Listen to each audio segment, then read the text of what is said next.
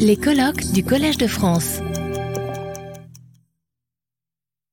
I'm very happy to be here today and to present the work we've been doing reg regarding the use of antagonistic pleiotropy and collateral sensitivity mechanisms to target drug resistance in leukemia. Uh, this work has been performed uh, at. Louis Research Institute that is located here in Paris.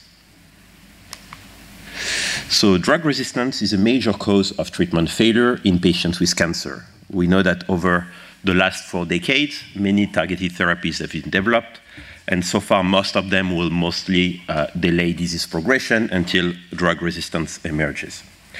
Here's a typified patient diagnosed with acute myeloid leukemia or AML. This patient will be treated with one round of standard induction chemotherapy to achieve an overall remission of the disease. Unfortunately, in about 30 to 50% of the, the time, we observe also a phase of relapse, and at this stage, no salvage therapies are available, and most of the patients will eventually succumb to their disease. Since um, the 1980s, Peter Nowell formalized the idea that cancer evolution can follow an evolutionary process that evolves according to both diversification and expansion of distinct subclones by virtue of natural selection. Since then, many uh, single cell DNA sequencing studies, whole genome sequencing studies have been developed, and they have been uh, able to track individual uh, genetically distinct subclones uh, to formalize the idea that indeed uh, the tumor evolution is heavily influenced by the selective pressure that is mostly imposed by therapy. Here, for instance, we can observe on this plot where we can follow the different uh, genetic subclones that emerge in a patient with acute myeloid leukemia after chemotherapy treatment or bone marrow transplantation. And we can see that the genetic landscape of this patient is completely different between the time of diagnosis, after chemotherapy, and after allo, bone marrow allotransplantation. So this suggests that indeed the therapy is a very important feature to dictate the tumor evolution. Since then, other studies have also uh, established that drug resistance can also occur by non-genetic selection, mostly through the rewiring of the epigenetic landscape of the cells. So the long-standing view that the cancer evolution can uh, follow the same pattern as, as, natural evolution led us to wonder whether the same mechanisms of population extension as those seen in the natural world could be engineered to drive the demise of the tumor. One such a mechanism of local extension is called evolutionary traps. These traps have been involved in local demise of numerous organisms, from birds to turtles to butterflies. These traps occur because uh, uh, specific threats of a given organism that are well adapted to a given environment can become suddenly maladapted following change changes that could drastically appear to that environment. Let's take, for instance, the phenotypic distribution of two uh, kind of butterflies, either black or uh, white. Uh, if a strong selective pressure is applied against the white butterfly population, this will give rise to a population that is dominated by the black butterfly population. In that case, this population is well adapted to this new environment.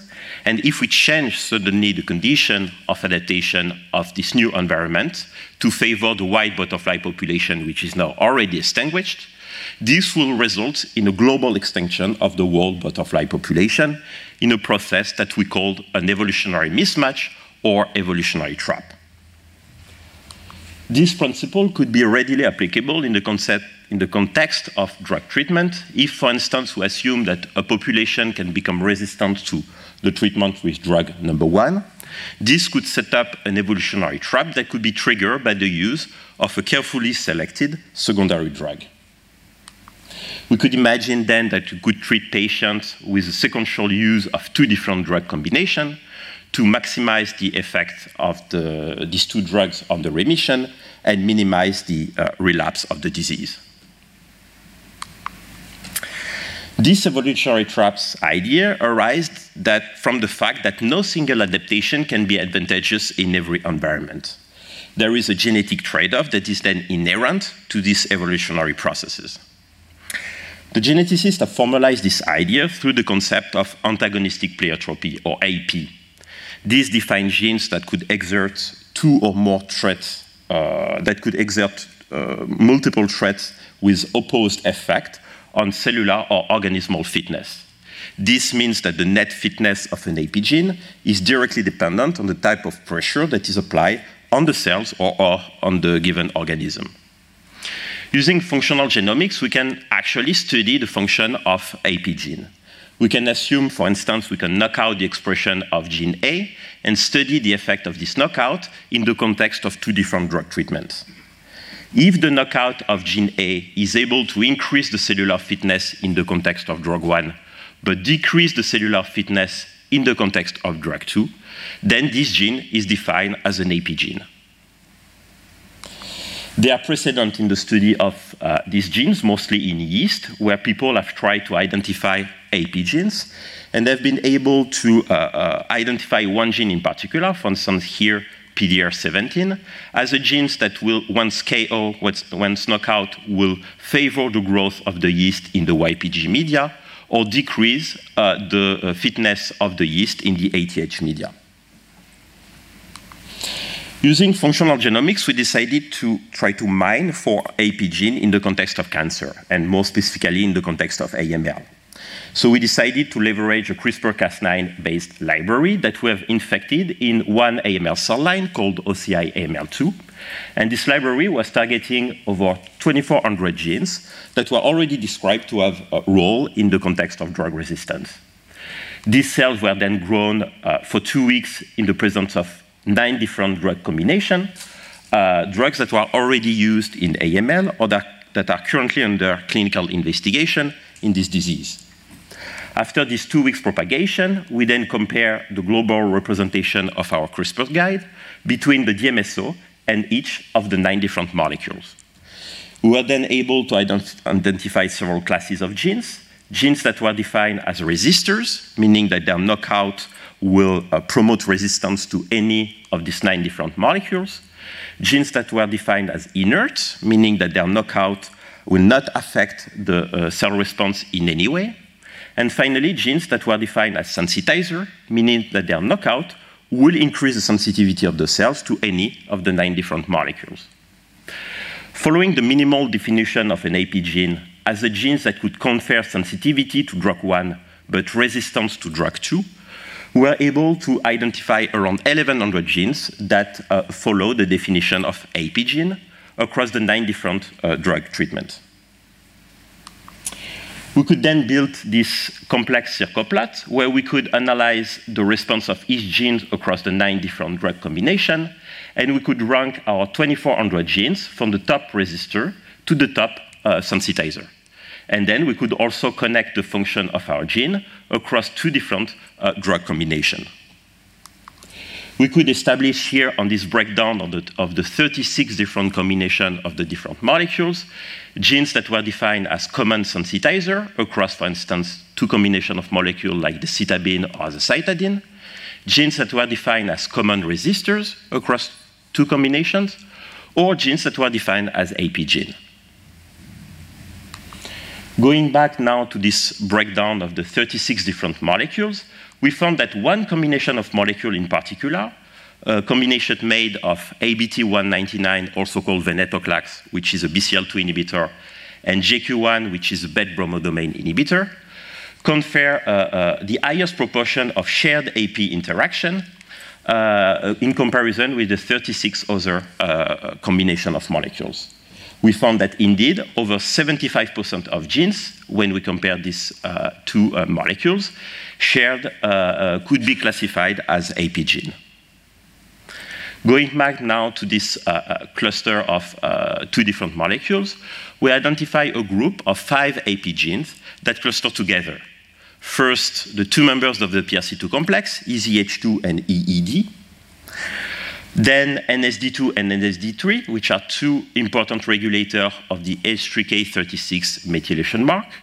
And then the transcription factor MYC, which code in concert with NSD2 and 3, but in opposition of the two members of the PRC2 complex.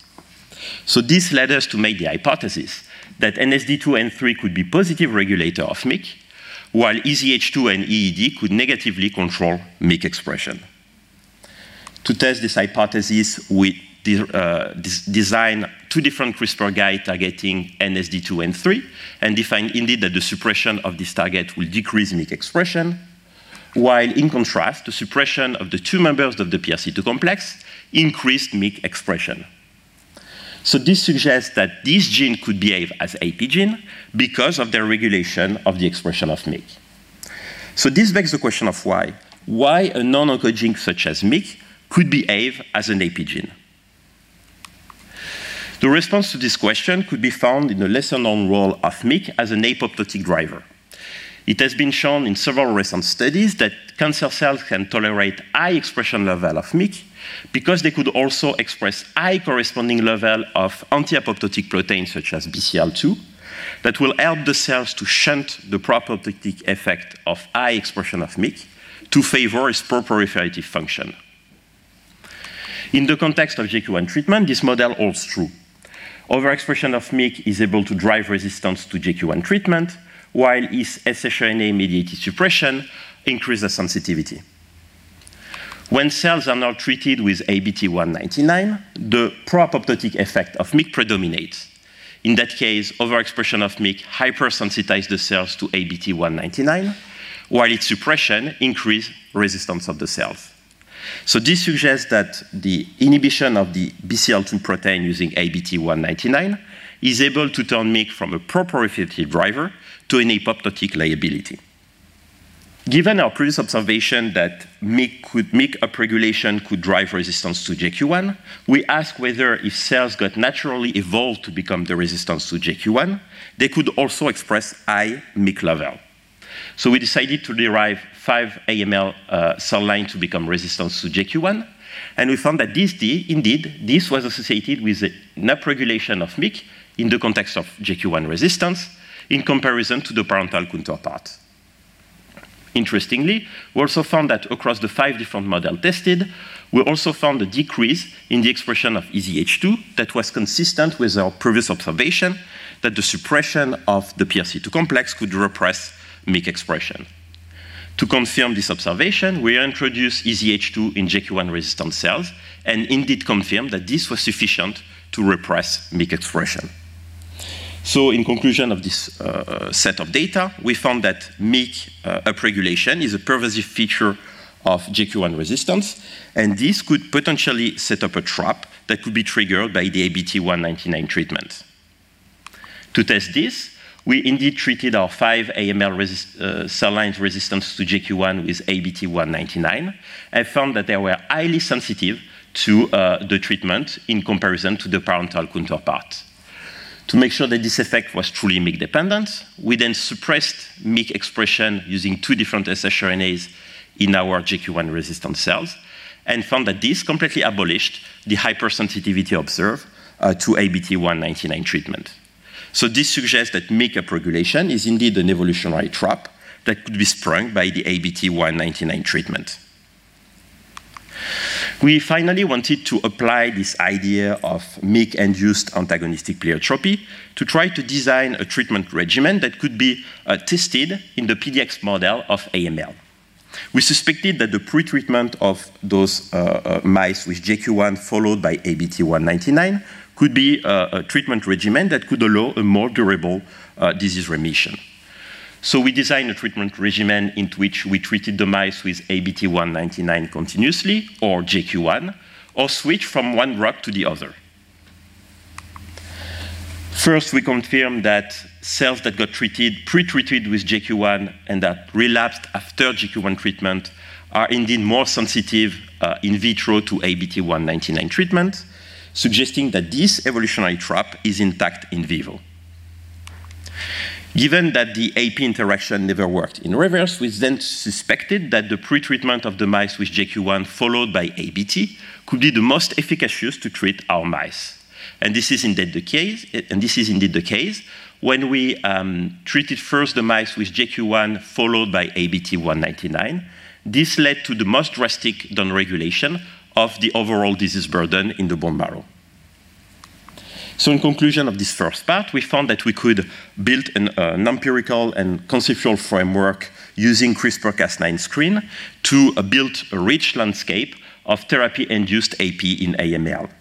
We found here a particular example of a mix-centric transcriptional axis that could be responsible for resistance to JQ1 and hypersensitivity to ABT199. And finally, this idea led us to design a new uh, combination regimen based on sequential use of two different treatments to maximize the effect of the therapy in mice. Besides the um, antagonistic pleiotropy phenomena we just discussed, there are also what we call the collateral sensitivity mechanisms that are also very important in the context of drug resistance.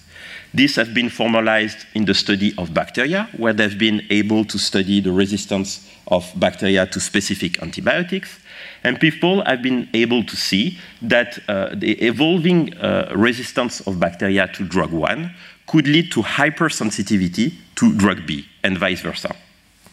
So we hypothesized that using and combining functional screening approaches with uh, some sort of profiling study, we could also nominate collateral sensitivity mechanisms in the context of cancer.